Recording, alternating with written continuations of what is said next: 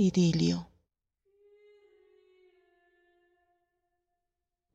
Recordar es volver a pasar por el corazón las vivencias, aquel instante en el que una parvada de golondrinas, impulsadas por aires primaverales, se encajan en el pecho, sacando de entre las sombras del tiempo reminiscencias, momentos que se guardaron en las memorias del ser en la piel, en el vientre, en la sangre.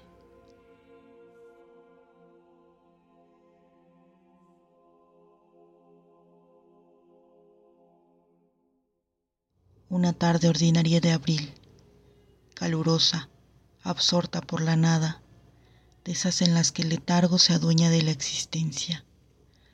El viento entró por la ventana, arrastrando consigo un ambiente casi epifánico a través de una visión, aquella pobre mujer observa cómo un par de adolescentes febriles corren hacia el campo abierto, cubierto por amapolas rojas que perfumaban, con ayuda del viento, ese espacio casi onírico.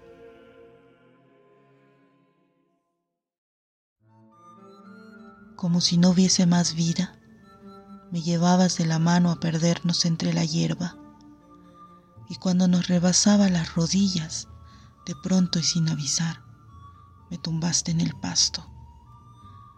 Quedamos frente a frente, tu cuerpo correspondiendo al mío y yo escuchando el silencio rozado por el viento y el cantar de las aves.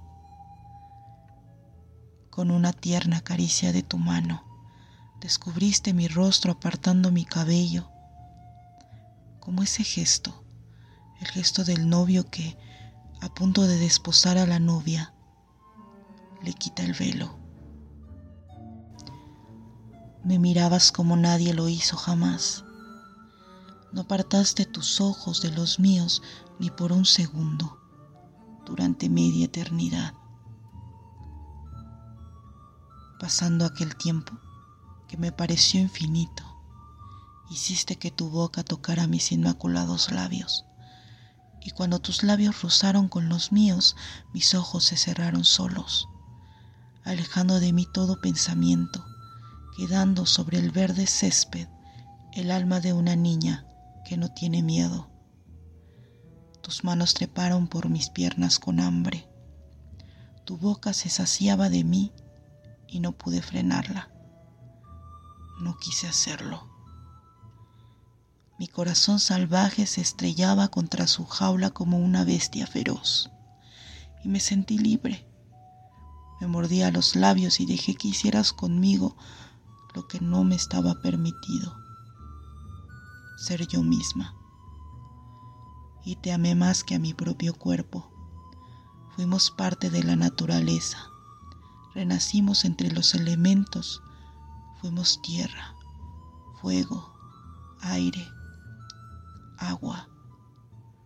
Tu simiente se apoderó de mi vientre y lloré de felicidad, porque nunca algo semejante me pasaría de nuevo.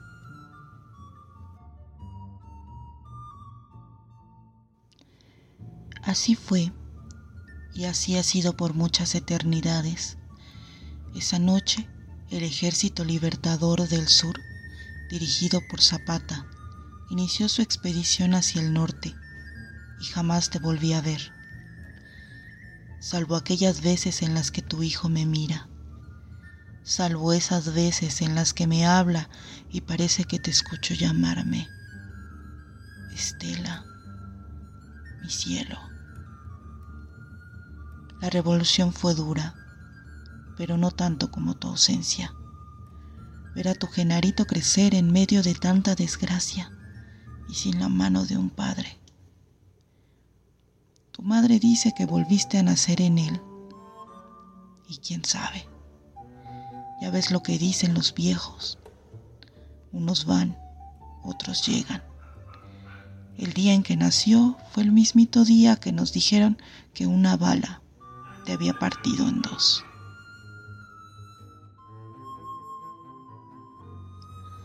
Y aquí estoy hablando, Yo hablo y hablo, tratando de romper el silencio y la calma de un cerro al que nadie viene. Ya no lloro. Después de recibir tus sesos en un delantal viejo y mugroso, siento que ya lloré todo lo que debía. Germán, yo vengo a hablar acá contigo porque te encuentro como aquella tarde de abril, entre la hierba y las amapolas, entre la tierra y el aire, entre el silencio y el canto de las aves.